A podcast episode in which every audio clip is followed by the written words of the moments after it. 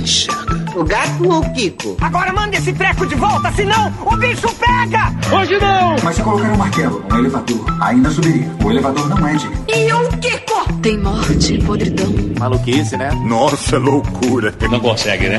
Eu sinto alguma coisa. Sente. Ai, eu nunca senti nada. Au! Pequenas discórdias.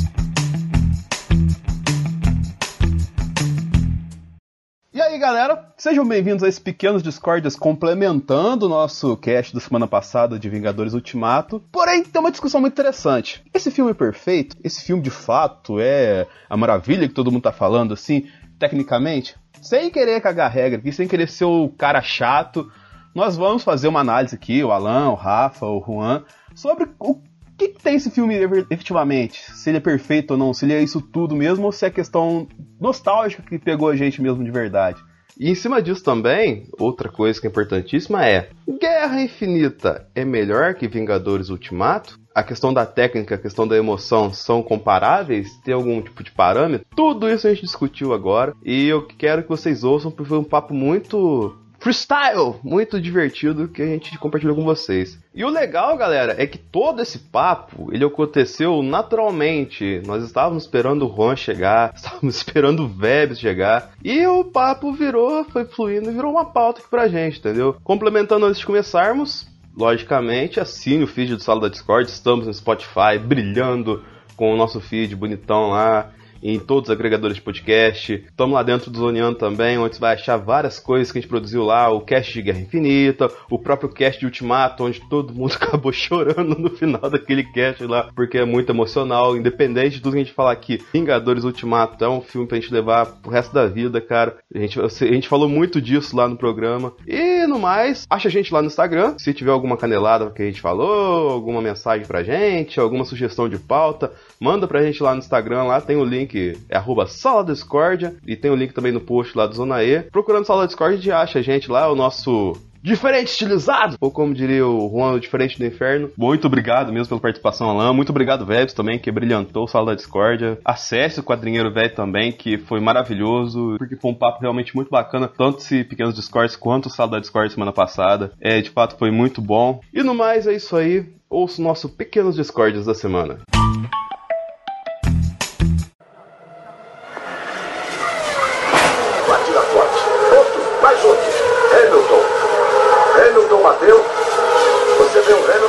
programa contém spoilers, ao contrário do carro do Hamilton.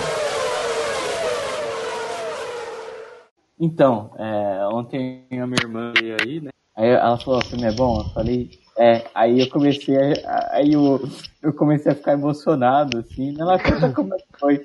Aí eu, eu falei, não, melhor não, não. Aquele gif do menininho. Você já viu que a repórter fala pra ele? Como é que já. você tá? Aí ele, eu tô bem. Aí ele. Começa a chorar.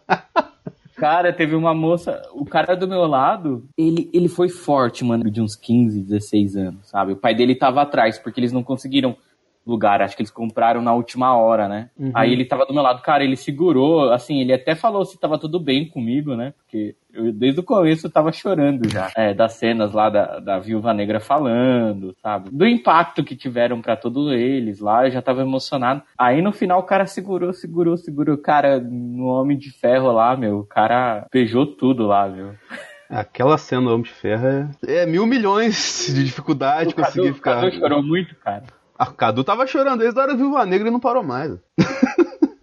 aí, Alan, beleza, mano? Meu querido Alan. Tudo jóia aí? Tudo jóia, Tranquilaço. Meu. Aí. Todo mundo já viu o filme? Nossa, com já, certeza. Cara, duas já, vezes. duas vezes, duas não, vezes. Não posso nem lembrar, eu lembro de uma cena assim, cara, já me dá um aperto no coração já. Ah, é muito bom, né, cara? É muito bom, ah, muito bom. Já me dá um aperto no coração, falo, não, Deixa eu me segurar aqui. É, é um filme. E é, é, o, tema, é, assim, o, tema é esse, né? É, é, do filme que nós vamos comentar ou não? Exatamente. Exatamente. Toda questão emocional até chegar no filme. oh, aí o bicho quega, né? O cara do meu lado, eu comecei a trocar ideia com ele. Ele estuda audiovisual. A gente começou a trocar ideia depois que saiu da sessão, né? Pra pegar o ônibus, porque a gente mora aqui na mesma, nem, nem sabia morar na mesma, no mesmo bairro. E começou a falar que assim, eu não tinha reparado nisso depois que eu fui reparar. Que ele falou que desde o começo do filme o tema toca várias vezes, só que ele nunca toca num tom maior, assim. É, ele nunca Tem isso, eu notei também. Sempre no tom menor, é verdade. É. Ele nunca Toda vez que aparece um personagem, final. o tema dele toca, sempre É. num tom menor. É, é um filme de despedida mesmo. Não, aquela música do começo lá, cara, da, da nebulosa com o Tony na nave. É pesado, né, velho? Os Ah, caras e- fizeram muito bem. Aquele é coisa que James Gunn escolheu a É. música. Aí que o cara destrói, né, cara? Essa questão dele, que é o ponto forte do cara. É que eu tava falando, são os pequenos diálogos também, né, cara? As pequenas É. coisas, assim, que emocionam, assim. Se você acompanhou todos os 11 anos, assim, É, é isso que eu ia falar. Pra mim é um filme que é feito pros 11 anos, né? Se você for assistir esse filme de maneira isolada, ele é ruim pra caramba. Mas se você que for pegar ele como o, o resultado, né? Como fechamento, é um filme fodaço, delicioso. Sim. Eu chorei, vibrei, gritei, pulei no cinema, parecia um desesperado lá. Mas quando você pensa no filme, você vê que é um filme ruim. É é a leitura que eu é, um faço filme dele. isolado é um filme ruim. É. A leitura que eu faço dele é assim, o.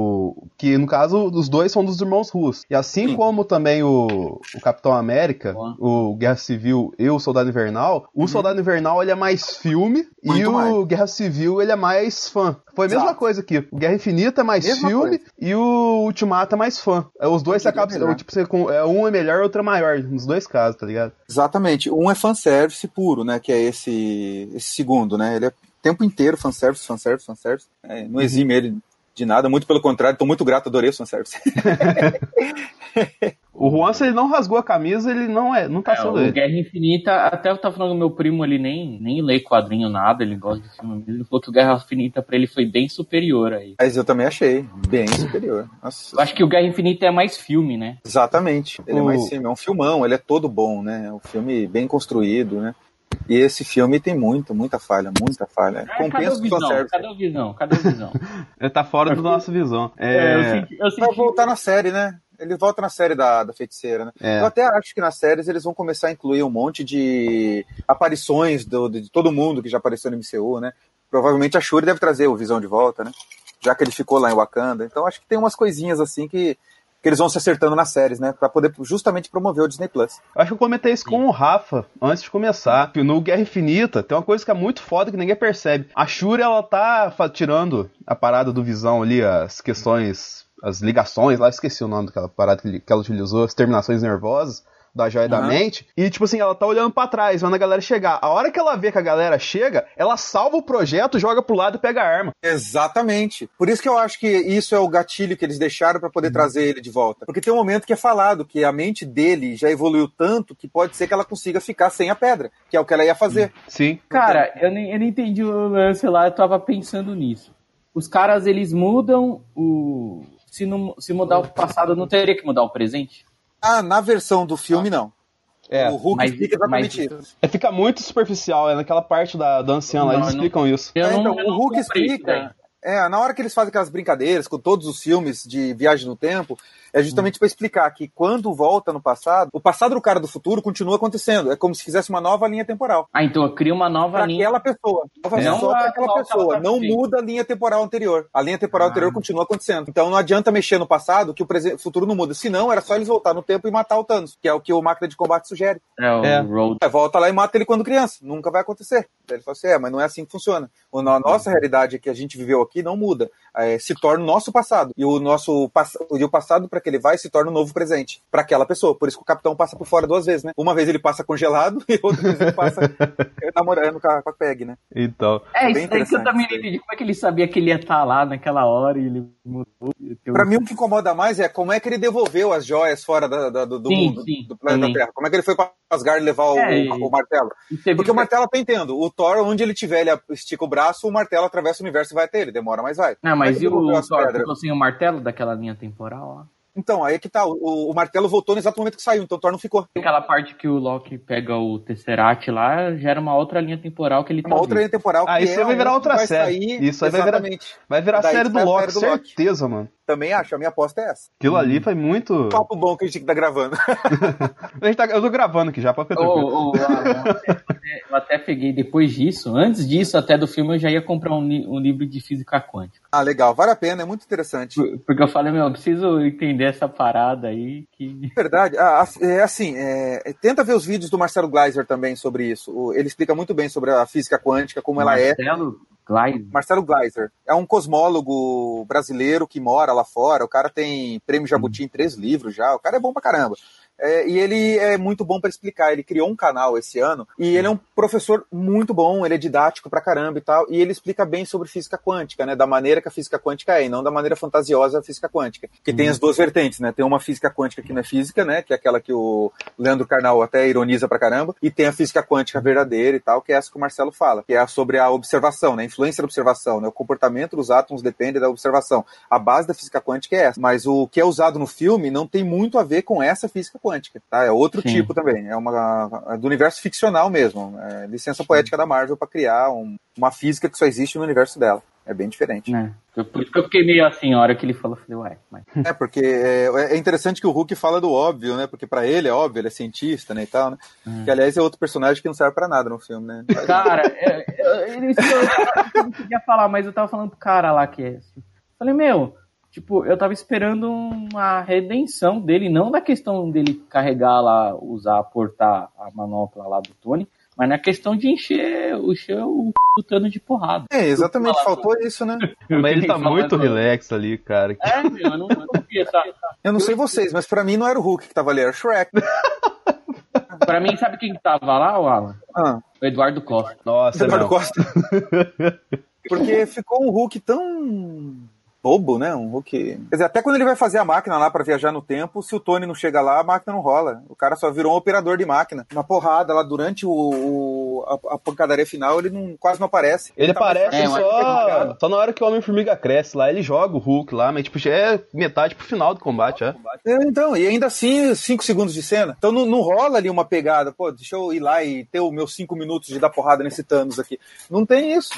Faltou É, umas aí. coisas que Eu faltou. faltou aí. Senti falta de, de várias coisas ali, sabe? Mas várias coisas. Mas assim, ainda assim não tira a diversão, não, não quebra a diversão do filme. É, eu acho É. que fica bom do mesmo jeito. É Eu vou igual o assistir de novo Gavião ainda. Arqueiro. No começo ele tava legal, mas depois ele também foi meio assim, né? Que é um personagem que pra mim é superestimado pra caramba também. Ah, o Gavião Arqueiro tem que ter um anime dele, de Ronin, porque... Não, tem que ter alguma coisa. Eu- Eu espero que ele apareça na série da Viúva. Eu espero que na série da Viúva, no filme da Viúva, aliás, seja uma coisa que mostre Budapeste, por exemplo. A música do, do Ed Sheeran lá, Budapeste.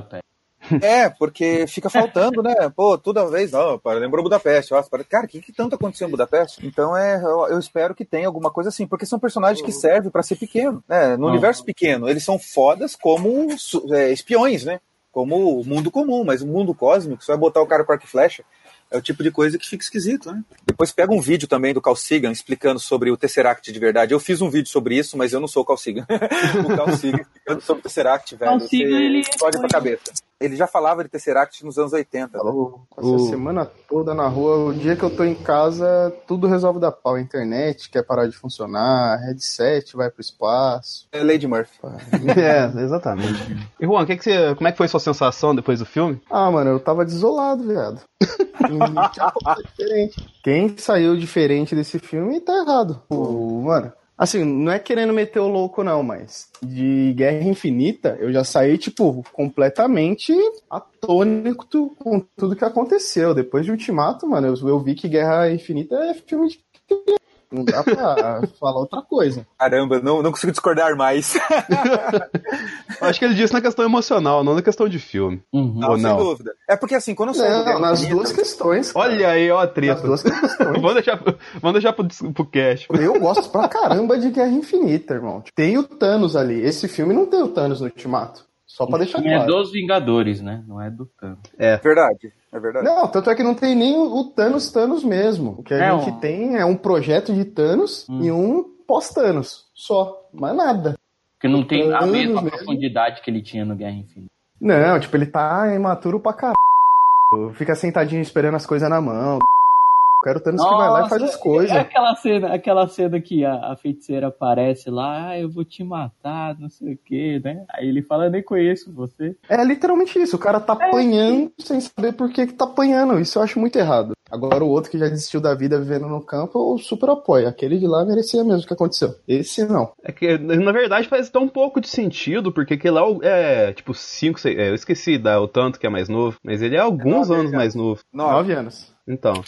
É, faz sentido, ele é um Thanos. né? Thanos, nove anos não é nada. Pro Thanos, nove anos não é nada. O Thanos é antiquíssimo, né? Ah, pra você ter essa mudança de personalidade tão drástica, tipo. Engraçado, porque eu achei o Thanos do Ultimato mais overpower do que o Thanos que a gente viu. Porque esse Thanos, ele fez tudo que fez sem ter as pedras. Esse O outro Thanos, tá ele-. Esse Eu Thanos ele é mais coisa, ele é mais raivoso. Uhum. Ele, Nossa, ele usa. é, é, é, Eu achei ele maturo. É, é a raiva, né?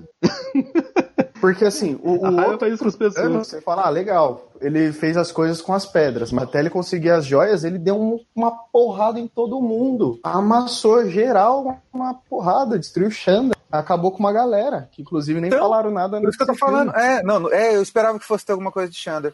Mas ainda assim, ó, se parar pra pensar, ele sozinho antigamente tinha um exércitozinho pra ajudar ele, mas ele passava de mundo em mundo matando a metade. Ele já fazia isso antes das pedras. Ele só quis as pedras pra acelerar o processo, né? Que ele já, já tava Sim, na busca a- desde essa época, né? A questão, é, a questão é, esse Thanos de Ultimato, ele é muito imaturo porque ele tá fazendo as coisas de forma pessoal. É. O outro Thanos não. Ele tá não, muito emocional. mal. O outro é bem Tipo, Não me racional. leva mal. Eu só tô É. fazendo isso porque eu tenho que fazer isso. Acabou. Esse do Ultimato, não, tipo, ah, eu nunca fiz nada, mas agora vai ser pessoal. Ah, tá Thanos.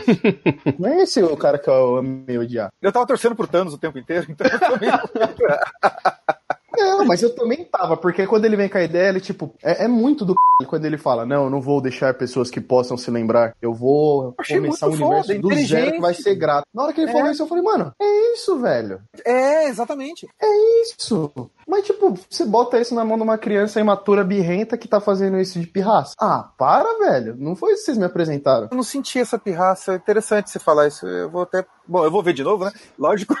eu vou prestar atenção pra ver se eu percebo essa pirraça. Porque eu só noto que ele leva pro lado pessoal quando o, o capitão vai levantar de novo. Ele fala: eu, eu, eu sempre fiz porque eu precisava. Esse planeta eu vou matar com gosto, né? É, só nessa É, hora que eu tipo- percebi que ele levou pro lado emocional. Tirando o resto, eu não achei, não. É que assim, no outro filme, até tipo acabar com o Stark, tudo, todo o rolê que ele tava fazendo, tipo, não era nada de mote pessoal. Ele falou, meu, tô fazendo isso porque senão ninguém vai, vai arcar com esse. f-". Nesse, na hora que ele fica de pirracinha, eu falei, puta, vocês conseguiram cagar um puta vilão. Só que como a galera tava, tipo, a mil por conta de todos os outros é, BOs que estavam acontecendo no entorno, nem prestaram atenção que cagaram o vilão. É, Tipo, isso dúvida. ah, tô por É, birraça. Mas assim, você para pensar também, nos quadrinhos ele é muito emocional, muito emocional. Não, é demais. Assim, nos quadrinhos ele é movido pelo amor, pela morte. Então faz mais É, sentido ele exatamente. ser mais emocional. Nessa é, pelo, é pela dor de ter tido o seu planeta extinguido porque né, que não ele ouviram ali. ele. É. Isso que eu achei muito do c... é você transformou um personagem que era completamente emocional em completamente racional. E no final E agora desse você filme, faz- né? Na hora que chega o exército lá do de novo renascido, ele É, fica um tipo- cara mais emocional. É, eu, Isso, Mas antes disso eu não tinha percebido isso, não. Que assim, eu percebi que ele ficou desse jeito a partir do momento que começou a ter ah, os caiu na net da nebulosa. Ela conectou no Wi-Fi tenso lá e começou a lá foi- o histórico dela. Aí, tipo, foi, foi um negócio que eu achei, pô, legal, condiz, faz sentido, porque senão não ia ter como ter Thanos nesse filme. E os caras Aham. querem pôr Thanos ainda mais de armadura pra vender boneco. Só pra vender boneco, tá jogado completamente de forma gratuita. Sim. Sim, Porque a partir totalmente. do momento que eles resolvem o rolê da viagem no tempo, como você encaixar o vilão lá. Então os caras falaram, ah, a gente precisa colocar um chefe lá no final, é o Raio Azul, de filme de herói que ainda tem. Coloca um vilãozão lá pra gente fazer uma batalha, só que essa batalha tem que ser a maior de todas. Então, quem é o maior vilão do universo? Ah, traz o Thanos de volta, traz todos os exemplos que viu nesses 10 anos de Marvel. Esse filme é um filme de fanservice. É, ele É, não é tipo- um filme, filme, né? É um Assim, filme ontem, mais a segunda homenagem. vez que eu assisti, eu senti É mais homenagem. isso. Tem arcos muito bons, só que esse, esse filme, da metade pro final, foi só fanservice. Ah, não, isso Eu é. achei ele inteiro fanservice, desde o começo. Toda viagem no tempo é fanservice. Sim, tipo, até os 15 Por isso que eu acho que é um 15 filme muito inferior ao Guerra Infinita, mas bem Sim. inferior. Era o que eu Disso. queria ver. Exatamente. É, ele é, o mal e porcamente comparando, ele é o Veloz e Furioso do Paul Walker, né? É, ele, é. ele é a despedida da galera ali, despedida desse universo que a gente viu construir em 10 anos pra, pra culminar nesse momento aí. Ele não, tem essas questões técnicas, roteiro bem Não. amarradinho, enquanto tem o, o Guerra Infinita. É. Ô, Juan, e o Hulk? O Hulk eu achei que ficou uma bosta.